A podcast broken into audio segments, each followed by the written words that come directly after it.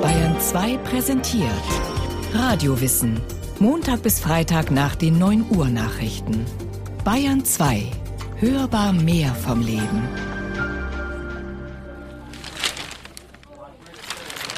Dass ich so etwas in meiner Times lesen muss. Ein Abgeordneter der Liberalen im Unterhaus, John Stuart Mill, fordert allen Ernstes das Wahlrecht für Frauen und sagt dazu, alle Fälle von Gerechtigkeit sind auch Fälle von Nützlichkeit. Zusätzlich wünscht er öffentliche Bildungseinrichtungen für Lohnarbeiter einzurichten. Lieber Gentleman, wir befinden uns im Jahre 1867 im Königreich Großbritannien, nicht in einem Staat, der vom Pöbel regiert wird. John Stuart Mill, Philosoph, Volkswirtschaftler und Politiker. Geboren 1806 in London, gestorben 1873 in Avignon. Einer der Begründer des Utilitarismus. Utilitarismus von lateinisch utilis, nützlich. Sozialphilosophische Lehre, nach der eine Handlung dann als nützlich und gerecht betrachtet werden kann, wenn sie den größtmöglichen Nutzen für die größtmögliche Anzahl von Menschen erbringt neben Pragmatismus und Empirismus einflussreichste Richtung politischer Philosophie angelsächsischer Tradition. Bekannteste Theoretiker Jeremy Bentham, James Mill und John Stuart Mill. Zehn Prozent der bundesdeutschen Bevölkerung besitzen 30 Prozent des Volksvermögens. Keiner müsste hungern, doch auf dem größten Teil der landwirtschaftlichen Flächen in Ländern der sogenannten Dritten Welt werden Pflanzen angebaut, die als Futtermittel für Nutztiere in die westlichen Industrienationen exportiert werden. Als Vorstandsmitglied eines DAX-notierten Unternehmens hat man mit 60 einen Rentenanspruch, für den ein Durchschnittsverdiener 1275 Jahre in die Rentenkasse einzahlen müsste. Wie stellt man sicher, dass eine Gesellschaft das höchste Maß an Gerechtigkeit und Freiheit beinhaltet? Wie schützt man das Individuum vor der Macht der Gemeinschaft und die Gemeinschaft vor dem Egoismus des Einzelnen? Wie verhindert ein Staat, dass die persönliche Entfaltung auf Kosten des gesamtgesellschaftlichen Gefüges geht? Wie muss eine Ökonomie, eine Steuerreform, ein Rentensystem aussehen, um möglichst allen Interessen gerecht zu werden? Fragen, die so alt sind wie die Demokratie selbst. Vor ungefähr 150 Jahren versuchte sie John Stuart Mill zu beantworten. Sein Denksystem, bekannt geworden unter dem Namen Utilitarismus, findet bis heute Eingang in politische und gesellschaftliche Diskussionen, jedoch selten in direkter Verbindung mit John Stuart Mill. Wie kaum eine politische Philosophie benennt der Utilitarismus die Kollisionspunkte zwischen individuellem und gesellschaftlichem Nutzen. Beispiele. Rauchverbot in allen Gaststätten, Kneipen und öffentlichen Gebäuden. Grund: Allein im Bundesland Nordrhein-Westfalen sterben pro Jahr 3000 Menschen an den Folgen des Passivrauchens. Der freie Erwerb von Schusswaffen ist in Deutschland nicht erlaubt. Das persönliche Schutzbedürfnis ist geringer einzuschätzen als die Gefahr der Durchführung krimineller Handlungen mittels Feuerwaffen. Aus dem Grundgesetz der Bundesrepublik Deutschland. Gemeinnutz geht vor Eigennutz. Konkretes Beispiel. Die Braunkohleförderung im Gebiet zwischen Düren und Köln wird in den nächsten Jahren ausgeweitet. Da dieser Energieträger im Übertagebau gefördert wird, mussten die Bewohner dieser Gegend ihre Dörfer verlassen und wurden hierfür finanziell entschädigt. Die Norm des Utilitarismus ist nicht das größte Glück des Handelnden selbst, sondern das größte Glück insgesamt. Und wenn es vielleicht auch fraglich ist, ob ein edler Charakter glücklicher wird, so ist doch nicht zu bezweifeln, dass andere durch ihn glücklicher sind und dass die Welt insgesamt durch ihn unermesslich gewinnt. John Stuart Mill in seiner Schrift Der Utilitarismus, erschienen 1863 in London. Beide Prinzipien, also Freiheit und Nützlichkeit, stehen insofern bei Mill in einem engen Zusammenhang miteinander, als er in beiden Fällen immer das Gesamtwohl der Gesamtgesellschaft im Auge hat. Er sagt ja, Nützlichkeit ist immer die Nützlichkeit in Bezug auf das kollektive Gemeinwohl, die große Glückssumme. Und in Bezug auf die Freiheit sagt er ja auch, die Freiheit des Einzelnen darf nur dann beschnitten werden, wenn es tatsächlich der kollektiven Wohlfahrt unzuträglich wäre, dass Einzelne so frei sind und sich irgendwie so gebärden, dass tatsächlich der soziale Zusammenhalt gefährdet wird und das Zusammenleben in einer Gesellschaft gefährdet wird. Ralf Schumacher Berliner Philosoph und Verfasser einer Biografie über John Stuart Mill. Großbritannien Mitte des 19. Jahrhunderts. Die industrielle Revolution läuft auf Hochtouren, gerade auf den britischen Inseln. Als größte Kolonialmacht der Erde verfügt die Nation über einen ständig wachsenden gesellschaftlichen Reichtum. Und zum ersten Mal in der Wirtschaftsgeschichte tauchen zwei Klassen auf, die für das Bild moderner Industriegesellschaften in den nächsten 150 Jahren bestimmend werden sollen Mittelstand und Arbeiterschaft.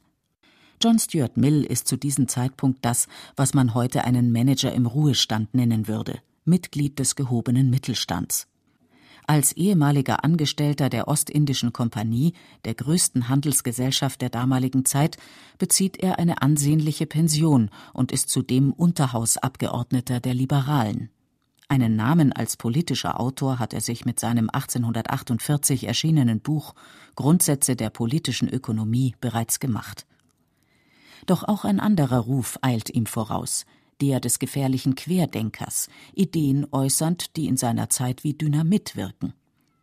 So wurde er als junger Mann zu einer Gefängnisstrafe verurteilt, weil er eine Flugschrift über Verhütungsmethoden in Umlauf gebracht hatte. Jetzt macht er sich Gedanken darüber, wie das politische System den neuen ökonomischen Gegebenheiten durch Reformen angepasst werden kann. Denn die Arbeiter werden in ihrem Protest gegen die politische Ordnung immer stärker, organisieren sich international. Sie sind über ein Zensuswahlrecht, das das Gewicht der abgegebenen Stimme an ein bestimmtes Einkommen koppelt, von der Mitwirkung im Parlament ausgeschlossen. Ein Gespenst geht um in Europa. Das Gespenst des Kommunismus. John Stuart Mill erkennt früh die Gefahr, die von einem Wirtschaftssystem droht, in dem wenige fast alles und die meisten fast nichts besitzen. Verarmung der Massen und Luxus der Reichen, für ihn sind das Sprengsätze, die eine Gesellschaft gefährden können. Er lehnt sowohl einen schrankenlosen ökonomischen Liberalismus als auch einen radikalen Sozialismus ab. Mill setzt auf Reformen und formuliert eine politische Moral der Nützlichkeit, des Glücks und der Lust. Wenn Menschen mit einem leidlich günstigen äußeren Schicksal am Leben nicht genug Freude finden, hat das seine Ursache gewöhnlich darin, dass sie nur an sich selbst denken. Kern des Nützlichkeitsprinzips, dienlich ist, was das kollektive Glück aller Menschen befördert, nicht nur das des Einzelnen. Das ist tatsächlich ein schwieriger Punkt in Mills Philosophie, denn er startet bei seiner Rechtfertigung des Nützlichkeitsprinzips ja erstmal mit der subjektiven psychologischen Beobachtung und Feststellung, dass jeder sein eigenes Glück, seine eigene Lust und das Freisein von Unlust erstrebt. Und der schwierige Übergang ist jetzt quasi das zu bewerkstelligen, dass der Einzelne auch das gesamte Glück des Kollektivs und der gesamten Gesellschaft im Auge haben muss. Und ich glaube, das macht er ganz gut über diese theoretische Konstruktion des wohlverstandenen Eigeninteresses, dass er sagt, der Einzelne, wenn er sich reflektiert und als Bestandteil einer funktionierenden Gesellschaft begreift, wird so klug sein, dass er einsieht, dass sein wohlverstandenes Eigeninteresse nicht das rein subjektive, egozentrisch eigennützige Interesse ist, sondern das gesamtgesellschaftliche. Die damalige Kritik an Mills Thesen entzündet sich vor allem an dem Stellenwert, den er der Lust und dem Glück zumisst. Von einer Pig Philosophy, einer Philosophie für Schweine, ist die Rede, die nur kurzweiliges Vergnügen begünstigen würde. Das Missverständnis wenn John Stuart Mill von Glück oder Lust spricht, meint er das Glück auf lange Zeit, die Lust, die aus der intellektuellen Betätigung und dem Dienst an der Gesellschaft entspringt. Die Auffassung, für die die Nützlichkeit oder das Prinzip des größten Glücks die Grundlage der Moral ist, besagt, dass Handlungen insoweit moralisch richtig sind, als sie die Tendenz haben, Glück zu befördern, und insoweit moralisch falsch, als sie die Tendenz haben, das Gegenteil von Glück zu bewirken. Gerecht ist das, was nützt, wobei sich die Menschen wohl fühlen. Also Gerechtigkeit ist nichts, was ich festlegen kann mit quantitativen, abstrakten, theoretischen, sicheren Maßstäben wie ein Gesetz, sondern äh, Gerechtigkeit ist etwas, das ich empfinde. Andreas Schlieper, ehemaliger Geschäftsführer der Gesellschaft für Wirtschaftsförderung in Nordrhein-Westfalen, lebt heute als freier Schriftsteller in Düsseldorf. Und ich glaube, dass die Diskussion heute die ist, dass in der Tat das Gerechtigkeitsempfinden sich verändert. Also das äh, fängt an bei der Frage der Gehälter von Managern und Vorständen. Das geht über die Frage, wer darf eigentlich äh, Sozialleistungen in welcher Höhe wie lange beziehen und für welche Gegenleistungen.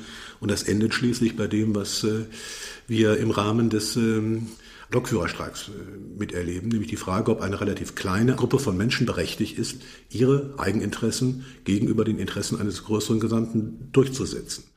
Zu John Stuart Mills Zeit waren die gesellschaftlichen Verhältnisse bei weitem nicht so kompliziert wie heute. Ein Grund dafür, dass sein Denken noch die Form eines Appells an die politisch herrschende Klasse haben konnte, sozial nachhaltig zu denken. Mill geht es um die gesamtgesellschaftliche Glücksbilanz, für die jeder mitverantwortlich ist. Gerechtigkeit entsteht im Miteinander der verschiedenen Gruppen. Doch warum sollte die stärkere Fraktion überhaupt mit den schwächeren Gliedern einer Gesellschaft Vereinbarungen eingehen?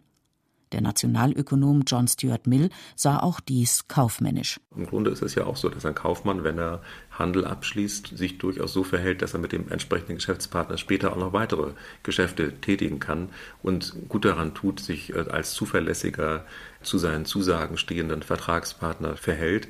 Und sicherlich ist das sehr plausibel, das in so einem pragmatischen Kontext auch dann zu verorten, ja. Dieser vorbestrafte Lümmel von Mill verlangt jetzt ein neues Wahlrecht. Nicht nur das Vermögen, sondern auch der Grad der erworbenen Bildung soll über den Wert einer Wahlstimme entscheiden. Der Abgeordnete Mill, heißt es hier, ist der Meinung, dass nur eine umfassende Bildung auch der unteren Klassen den Fortschritt einer Gesellschaft gewährleistet. Ja, soll denn bald mein Sattler bestimmen, wie die Schiffe unserer königlichen Flotte heißen? Mills Position ist radikal in dem Sinn, dass er sie zu generalisieren versucht. Seine Theorien sollen auf möglichst alle Bereiche des gesellschaftlichen Lebens anwendbar sein. Ralf Schumacher beschreibt, wie schwer es nach heutigen Maßstäben sein dürfte, würden wir John Stuart Mill folgen. Selbst solche uns liebgewordenen Vorstellungen wie Gleichbehandlung oder einfach, dass bestimmte Rechte unaufgebbar sind, sollten wir über Bord werfen, wenn wir dieses utilitaristische Nützlichkeitsprinzip zugrunde legen. Denn dann kann es unter bestimmten Bedingungen sein, dass tatsächlich das Gemeinschaftsinteresse so groß ist, dass Einzelinteressen geopfert werden müssen und dass einzelne Personen nicht nur keine Lust, kein Glück erfahren, sondern extremer Unlust und Unglück ausgesetzt bzw. geopfert werden, um diesen kollektiven Gemeinnutzen zu maximieren. Das würde natürlich eine Sache sein, die wir mit unseren bisherigen Vorstellungen für unverträglich halten würden. Wir würden nicht sagen, es ist möglich, dass man, weil es das kollektive Glück in dieser Weise befördern würde, Ausnahmen von dem Grundsatz der Gleichbehandlung machen kann. Und wir würden auch nicht so etwas zulassen, dass man sagt, es ist unter bestimmten Bedingungen ethisch angemessen, einige Leute vom Glück auszunehmen, ihnen aktiv Unlust zuzufügen, wenn dadurch einer anderen Gruppe, die letztlich dann zu einer größeren Glücksbilanz beiträgt, entsprechend äh, etwas Positives verschafft wird. Wie schwierig außerdem das Nützlichkeitsprinzip als Maßstab für Gerechtigkeit werden kann, zeigt sich dann, wenn man den Geltungsbereich dieses Prinzips über nur eine Gesellschaft hinaus erweitert. Aufgrund der drohenden Klimakatastrophe arbeitet die Autoindustrie an Motoren, die pflanzliche Öle, beispielsweise aus Soja oder Mais, als Kraftstoff nutzen können. Die Folge? Bereits jetzt werden in vielen Ländern der wirtschaftlich unterentwickelten Welt Soja und Mais verstärkt angebaut. Der CO2-Ausstoß könnte so merklich sinken, die Hungerkatastrophe sich aber erheblich verschlimmern, da Anbauflächen verloren gehen. Was nicht gemeint sein kann, ist, dass nur die schiere Summe an Glück gesteigert wird. Denn dann wäre es ja möglich, dass einige Personen ein extremes Unglück erfahren könnten, wie die Personen in den Ländern, bei denen der Mais angebaut wird, und andere Personen, die eben den aus Mais gewonnenen Treibstoff dann benutzen, um dann damit herumzufahren.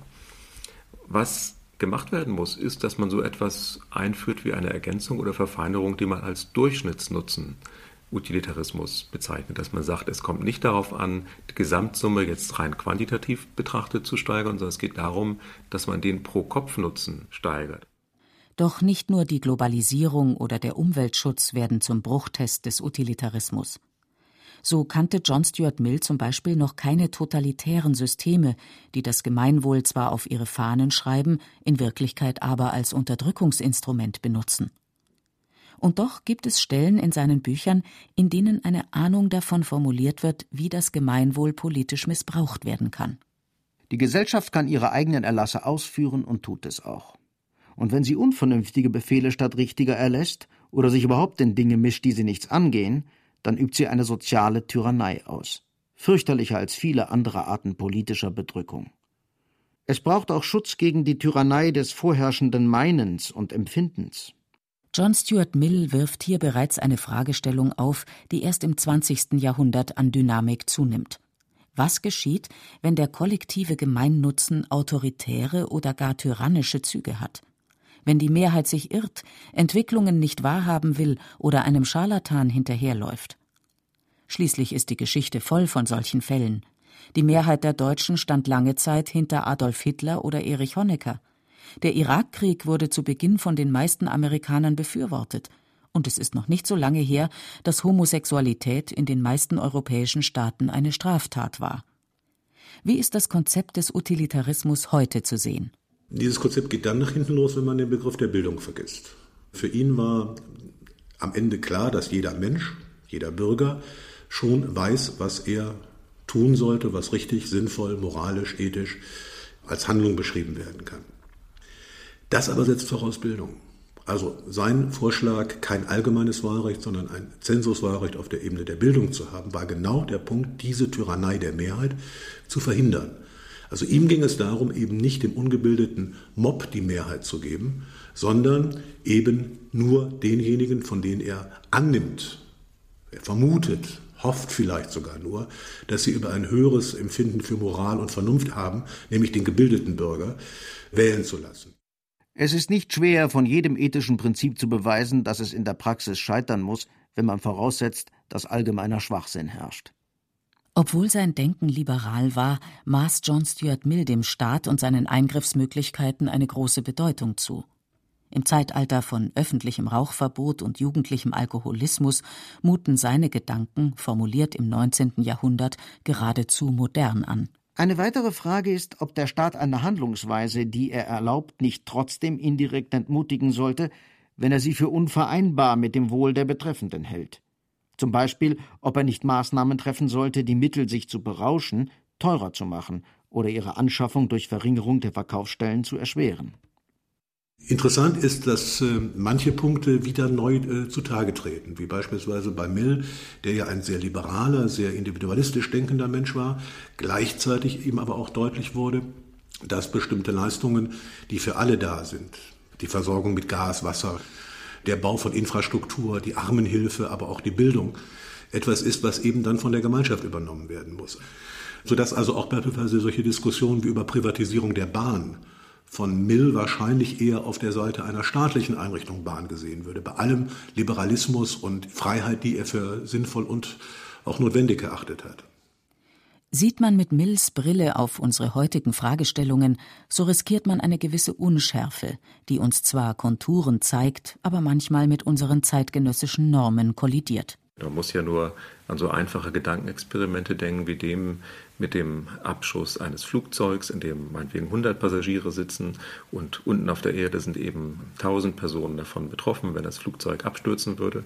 Das wäre für Mill ganz klar, dass tatsächlich dann die Glücksbilanz besser ausfällt, wenn die 100 Personen in dem Flugzeug geopfert werden und die 1000 Personen am Boden gerettet werden. Aber das würde jetzt nach unseren Vorstellungen doch mit so vielen grundsätzlichen Prinzipien der Moral im Konflikt stehen, dass wir sagen würden, hier ist es eigentlich ein Punkt erreicht, wo wir diese gesellschaftskritische Note von Mills Theorie nicht mehr als in Übereinstimmung empfinden mit dem, was wir für wirklich wichtig halten. Und da sind einfach auch die Grenzen gesetzt. Die heutige Zeit verweist auf die Problematik des Nützlichkeitskonzepts, gleichwohl hat es nichts von seiner Aktualität und Originalität eingebüßt. Freiheit des Einzelnen, Notwendigkeit für die Gesellschaft, Pole, die uns nach wie vor auf Trab halten, und die gesellschaftliche Diskussion über Zielvorstellungen und die Durchsetzung politischer Maßnahmen bestimmen. Das Grundproblem damals wie heute ist, wo wird sozusagen die Grenze zwischen beiden gezogen? Oder noch besser, wo ist der Verknüpfungspunkt zwischen beiden? Und da erleben wir ja zurzeit in der Tat eine hochinteressante Entwicklung, dass auf der einen Seite individuelle Freiheit, individuelle Verantwortung von der Krankenversicherung bis zur Suche nach dem Arbeitsplatz sehr stark in den Vordergrund gestellt wird, auf der anderen Seite aber die Gesellschaft, der Staat, sehr stark wiederum auch eingreift in das, was äh, die individuelle Freiheit ist. Also von Rauchverbot über die Frage von Zusatzrenten bis hin zur Frage der Ernährung und Ähnlichem. Bis hin zur Speicherung von Daten. Die Forderung, sich dem anderen gegenüber so zu verhalten, wie man möchte, dass er sich einem selbst gegenüber verhält, stellt die utilitaristische Moral in ihrer höchsten Vollkommenheit dar.